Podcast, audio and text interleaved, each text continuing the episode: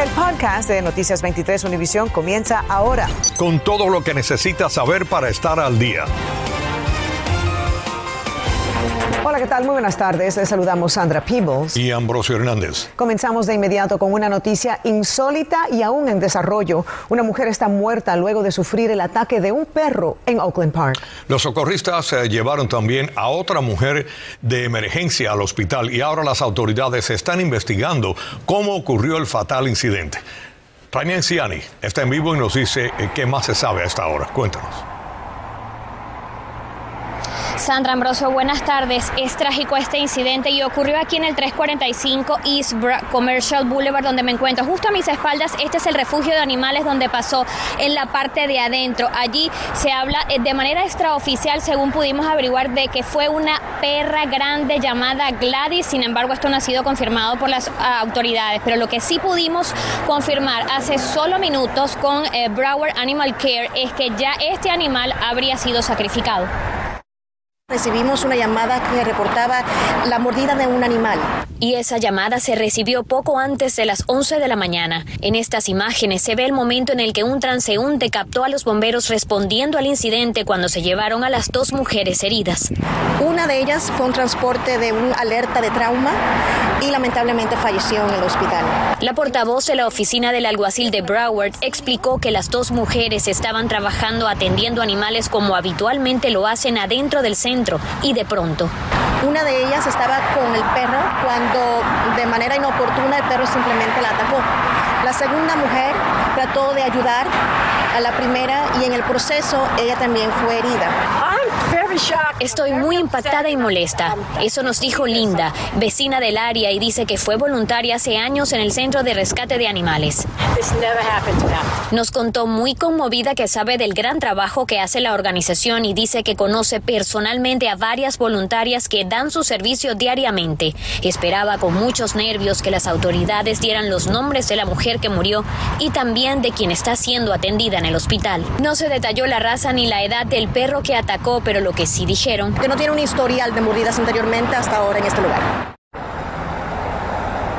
Bueno, hay muchas reacciones, por supuesto, con esta noticia. Esta organización publicó en Facebook que pues sus corazones están rotos por la pérdida de Pam, las condolencias a su familia y amigos y están pidiendo paciencia y que les den tiempo de procesar la dura noticia de lo que han vivido el día de hoy. Es lo que les tengo en vivo desde Oakland Park, Reina Anciani, Noticias 23, Univisión. Gracias a René por ese informe. Qué lástima. En estos momentos, una polémica ley sobre el aborto avanza en Tallahassee. Hoy la Cámara Estatal aprobó un proyecto de ley que prohíbe los abortos después de las 15 semanas de gestación. O sea, después de casi cuatro meses de embarazo. Nuestra colega María Alesia Sosa nos explica si hay o no excepciones.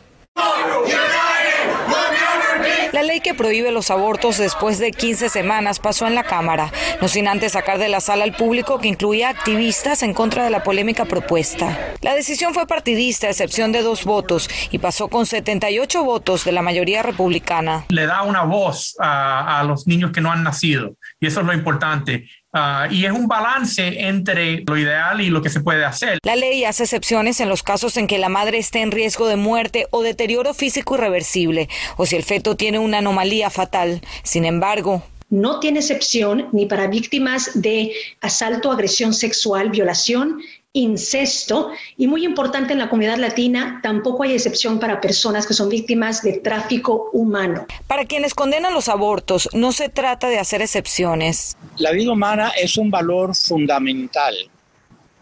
La vida mía no vale más que la tuya. ¿Cómo fue logrado ese embarazo? No determina si es vida humana o no es vida humana la alcaldesa de Miami-Dade dijo que la ley es un retroceso. Esta ley tendrá un impacto catastrófico sobre millones de mujeres, niñas y sus familias. Hemos llegado demasiado lejos para volver atrás ahora, indicó en un tuit. Quienes quieran abortar van a tener entonces que hacer maniobras y maromas para recaudar fondos, para salir del estado, ir a otros estados donde sí hay la opción de abortar. Y aunque se espera que el Senado la apruebe, los legisladores podrían enfrentar desafíos legales en la Corte Suprema que ya han enfrentado otros estados conservadores con leyes parecidas. El proyecto de ley será discutido en el Comité de Asignaciones del Senado el próximo lunes a la una de la tarde y de ser aprobado y firmado por el gobernador entraría en vigor el próximo primero de julio. María Alesia Sosa, Noticias 23, Univisión. La Guardia Costera descargó hoy más de 54 mil libras de cocaína y casi 16 mil libras de marihuana en el aeropuerto, en el puerto Everglades. Las incautaciones se realizaron en varias intercepciones en el Océano Pacífico y el Mar Caribe. El valor total de las drogas incautadas asciende a más de mil millones de dólares, según informaron hoy los agentes. En estos momentos, Anameli Ramos es una de las caras más visibles del movimiento San Isidro. Graduada de la Universidad de La Habana, trabajó 12 años como profesora del Instituto Superior de Arte del que la expulsaron. Anameli estuvo entre los activistas que se acuartelaron y estuvieron en huelga de hambre en noviembre de 2020 en La Habana Vieja, exigiendo la liberación del rapero contestatario Denis Solís. En febrero de 2021, Ramos, como parte de la sociedad civil cubana, compareció ante el Parlamento Europeo pidiendo el fin de la represión en la isla. Y esta tarde, Anameli Ramos sigue sin poder regresar a su patria, su casa en Cuba. Con más información se nos une en vivo Mario Vallejo desde el restaurante El Versalles. Adelante. Gracias y muy buenas tardes a todos. Este restaurante Versalles ha servido de lugar para acoger a Anameli Ramos desde que en el día de ayer American Airlines le prohibiera subir a un avión rumbo a Cuba porque así lo pidió el régimen de La Habana. También ha convocado para una protesta a partir de las 5 y 30 mañana desde aquí hasta las oficinas de la compañía aérea. Esta tarde, Anameli Ramos recibió la solidaridad de decenas de personas que desfilaron por el restaurante Versalles de la pequeña Habana, donde permaneció durante todo el día, después que el régimen cubano le comunicara a la aerolínea American que no podría abordar un avión de regreso a Cuba. Es inadmisible que una aerolínea americana acate simplemente lo que dice un gobierno que además es una dictadura. El, el Estado cubano está violando mis derechos humanos y la aerolínea debe respetar eso por encima de todo, por encima incluso de su protocolo. American dice que recibió un cable del gobierno de Cuba prohibiendo que abordara el avión. La fecha coincidió con el aniversario del estreno de Patria y Vida, canción ganadora del Grammy Latino. Uno de sus intérpretes, Michael Osorbo, preso en Cuba por protestar el 11 de julio, es pareja sentimental de la activista. Esas personas que están en las cárceles están sufriendo, están muriendo. Luis Manuel está en huelga de hambre, eh, Michael está enfermo, eh, están juzgando personas y dándole con- condenas absurdas y hay que unir los dos reclamos. Anameli también hizo un llamado al gobierno de los Estados Unidos. Me están lanzando a una situación de ilegalidad inminente, por eso es que eh, estoy también pidiendo al gobierno de los Estados Unidos que se pronuncie respecto a eso y que presione a Cuba. Activistas y miembros de organizaciones de exiliados ya han contactado a varios abogados para que American Airlines haga lo mismo que las compañías de crucero cuando presionaron al régimen y lograron que los cubanos residentes en Estados Unidos pudieran abordar los barcos que viajaban a Cuba. Deje que Anameli se monte en el avión y que sea la dictadura quien le niegue el derecho y no American Airlines como si fuera policía de la dictadura se lo impida aquí en los Estados Unidos. A través de Twitter, el vocero del régimen Humberto López citó un decreto ley del régimen cubano que permite al gobierno negar la entrada a territorio a cualquier persona que según ellos estimule, realice o participe en acciones hostiles contra los fundamentos del Estado. En el caso de Anameli Ramos no tiene precedentes en la historia moderna, podríamos decir, ya que el régimen cubano sí le ha negado la entrada a quienes residen en otras partes del mundo. Sin embargo, nunca antes lo ha hecho con quienes no tienen residencia o ciudadanía en otra parte del mundo y han salido desde la isla de Cuba antes de los dos años. Soy Mario Vallejo en vivo. Continúen con más de Noticias 23 Univisión. Estás escuchando el podcast de Noticias 23 Univisión. La crisis de viviendas está impactando directamente a un escritor cubano que está enfrentando una situación muy difícil a sus 76 años de edad tras ser desalojado del apartamento que alquilaba. La dueña de la casa eh, estaba enfrentando una ejecución hipotecaria desde el 2015, de la cual el anciano dijo que no tenía conocimiento. Jenny Padura conversó con él y nos tiene ahora su historia. En este pequeño cuarto de una casa en el este de Jayalía está viviendo Ismael Lorenzo junto a sus tres gatos. Hace 10 días recibió una notificación de desalojo. Le daban 24 horas. Entraron y me dijeron, eh, eh, ¿usted es fulano de tal? Digo, sí. Y dice, bueno, you have to go. This is an eviction. En septiembre del año pasado firmó el contrato de arrendamiento. A duras penas pagaba 1.100 dólares mensuales, ya que cuenta con un retiro de 900 dólares. Yo no pensé que pudiera pasar eso, la verdad. Pero el señor Ismael no se queja. Nos dice que puede ser peor para él. Por suerte cuenta con los documentos para poder pelear y que le devuelvan los 3.300 dólares que dio entre el depósito primer y último mes. El error que cometió Lorenzo, que pasa mucho según este abogado de bienes raíces, es que las personas no verifican el estatus de la vivienda. Hoy en día con muchos foreclosures, tú estás alquilando a personas que no son dueños o si son dueños tienen problemas financieros y el banco le puso un foreclosure contra la casa. Antes que alquilar, ponga el nombre del dueño a ver si él tiene alguna demanda contra él para quitar la casa. Entonces eso no es buena casa para alquilar. Para saberlo puede acceder a la página web del condado miamidade.gov diagonal PA diagonal home .asp.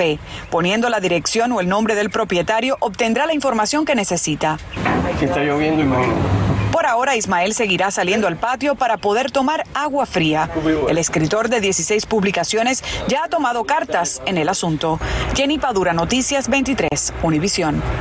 Ante la ola de incrementos de cobros de alquileres, el tema de las viviendas asequibles resurge en varias ciudades, una de ellas, Hialeah. Entre tanto, en Tallahassee, algunos legisladores están luchando para frenar los alquileres sin control.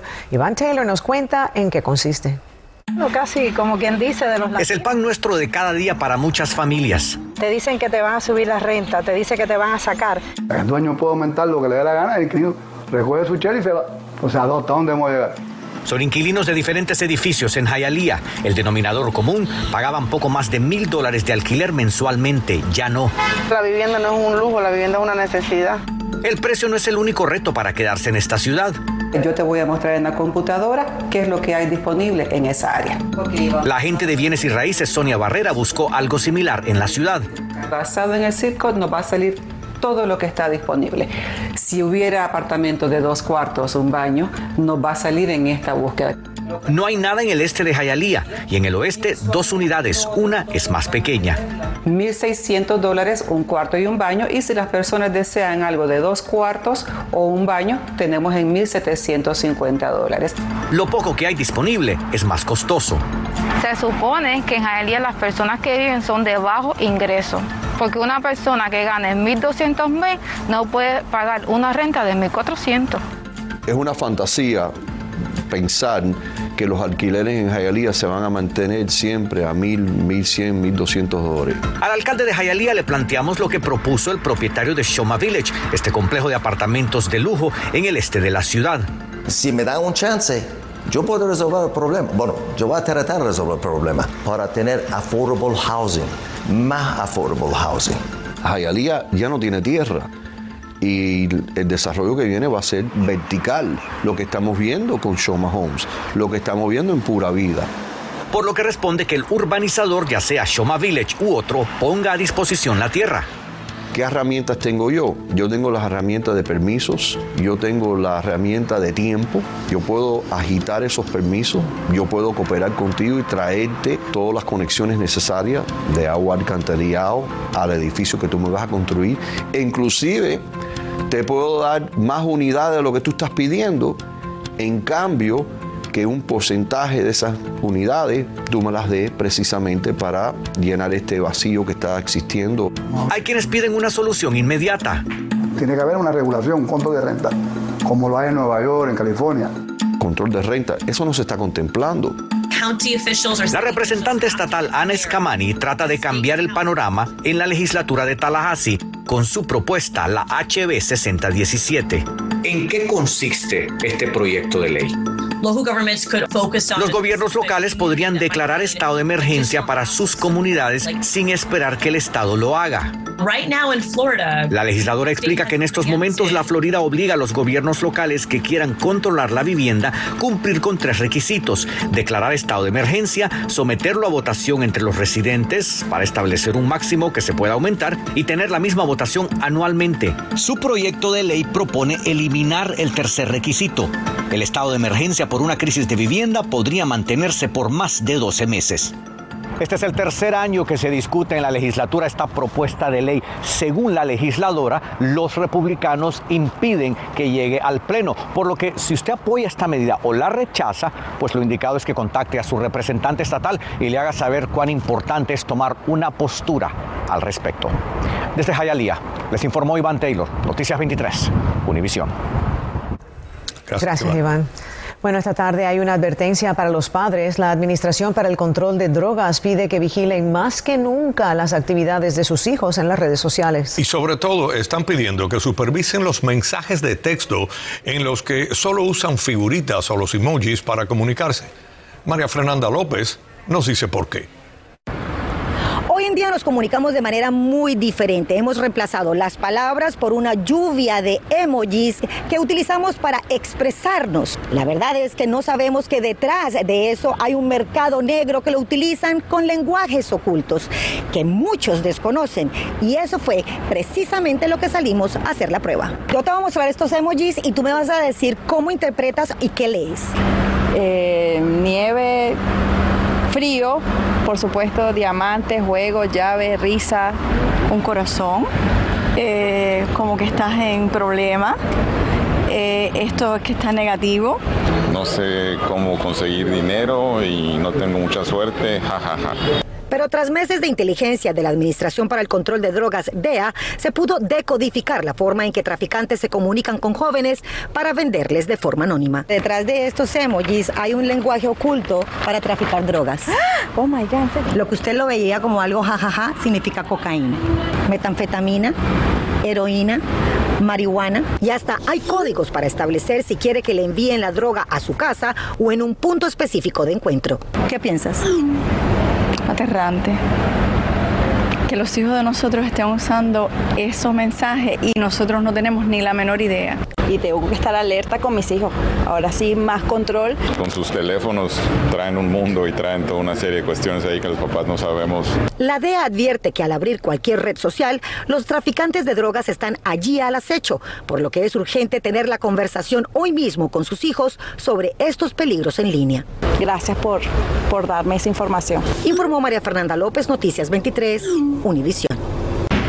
Bienvenidos a la información deportiva. El Miami Heat regresa hoy a la acción y hará en Charlotte, donde visita a los Hornets.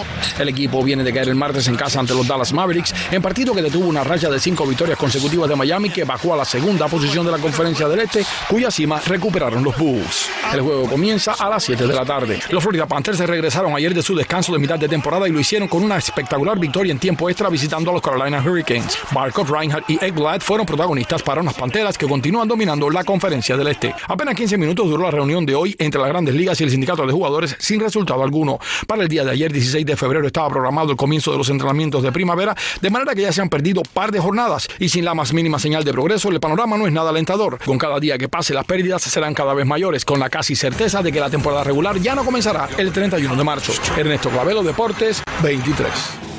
Acabas de escuchar el podcast de Noticias 23 Univisión. Puedes descubrir lo mejor de los podcasts de Univisión en la aplicación de Euforia o en univision.com diagonal podcasts.